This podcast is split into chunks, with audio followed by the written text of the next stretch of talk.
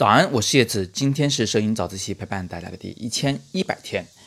一位叫做倪卫同学，你贵姓？No No Not 的同学在昨天的早自习后方留言问我说，想知道川内轮子的一张上楼梯的照片是怎么拍的？楼梯正在闪闪发光。那我呢就把这张照片找了出来，给大家来看一下。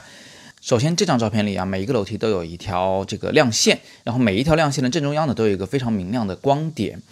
这个光点啊，你仔细看起来，它并不是只有光点而已，它有一种光晕的感觉，从中间往四周呢，有一种逐步变淡的光感。你也可以认为它就是某种模糊或者是某种朦胧感。但是与此同时呢，画面的左上角那个位置，你看那个楼梯的扶栏却是完全清晰的啊，它并没有变模糊。那我们都知道啊，川内轮子主要是用的胶片相机，它喜欢用的有哈苏、有佳能、有雅斯卡，但是无论如何都是胶片相机，所以我们首先在这里啊，要排除它是用后期做出来这个效果的可能性。那不通过后期处理又怎么样一次拍出这个效果呢？我们分两个方面来讲。第一方面，从光的方向上来说，这是一个逆光方向的照片，也就是说这个楼梯的顶部那个白色的地方就是太阳所在的位置。那这样一来，每一个楼梯都处于一个逆光状态。那它的楼梯的这个竖直的这个面啊，就完全处在阴影中。又由于上一节楼梯呢，它有自己的一个影子投影，这个影子刚好投影下来呢，又把每一阶楼梯的那个水平面也投在阴影中了。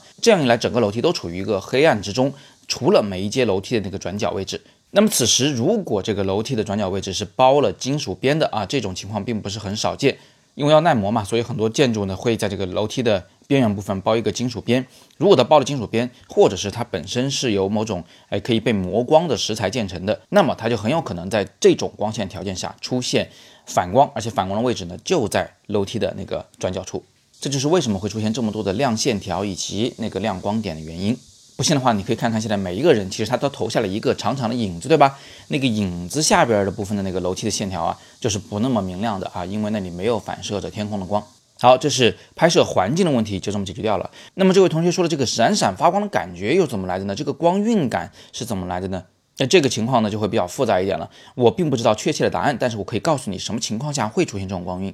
比如说。镜头不太干净的时候，哎，如果你现在拿手指头把你的那个手机镜头给摁脏一点，在晚上拍照，你会发现你也能拍出这种光感来，只要镜头上有油污就行了。好，那还有一种可能性呢，就是如果是老镜头的话，这个镜头它的镀膜不太好，光线射进镜头以后，在镜头里边会来回反射，最终被胶片被感光元件捕捉下来，它也会出现这种情况。还有一种什么可能性呢？比如说有的老镜头啊，它的使用者是在南方生活，啊，非常潮湿，这个镜头里面长了一些霉斑，它最终拍出来呢也是这个效果。那如果我不想弄脏我的镜头，啊，我的镜头的镀膜也很好，是个新式的镜头，而且里边也没长霉，我就拍不出这样的效果了吗？也不是，你还可以考虑一种叫做柔光镜的东西，买一个低倍数的柔光镜上在你的镜头前方，也能出现这种光晕的光感。当然了，你也可以自制柔光镜，比如说你买一块非常便宜的 UV 镜。然后在手指上弄点油，管它是菜油啊还是护手霜，你只要把那个指纹给摁满，摁在那个镜片上，再来拍照，也能拍出这样的照片来。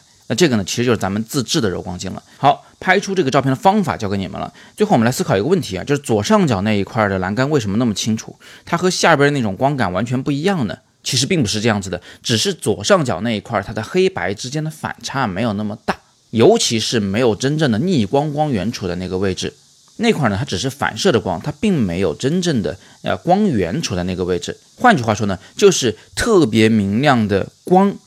位于一个深色背景时，非常容易出这种光感的效果。好，那最后我们总结一下，川内轮子这张照片呢是在一个逆光条件下拍摄的，这也是为什么楼梯会出现一根一根的白色线条，以及每根线条上会有一个明亮的反光点的原因。如果你也想像它一样拍出每一个小光点都向周围晕开的这种感觉的照片的话，那么你可以弄脏你的镜头，使用一支镀膜很差劲的镜头，使用一个长霉了的镜头，或者使用柔光镜，或者自制一块柔光镜。使用这样的设备，在暗色背景下拍摄那一些非常明亮的小光点的时候，就很容易拍出这种有光晕的浪漫的感觉来。最后呢，我给你一个小建议，因为柔光镜的东西啊，我们平时生活中用的并不多，专门去买一块呢，还真不是很划算。那么这里呢，我给你提供了一个非常好的选择，你可以在我们的微信公众号“摄影早自习”的底部菜单最右边那个找到“咖图微店”，进去以后在分类里选择耐斯滤镜，然后你可以看到我给你提供了非常便宜的 UV 镜。把它买回家，然后用我刚才教你的方法，用油污把它弄脏，你就得到了一块自制的柔光镜了。而且这个柔光效果的等级啊，还是可以自定义的，也就是说你可以自己控制那个油污的多少，来控制整个柔光的效果。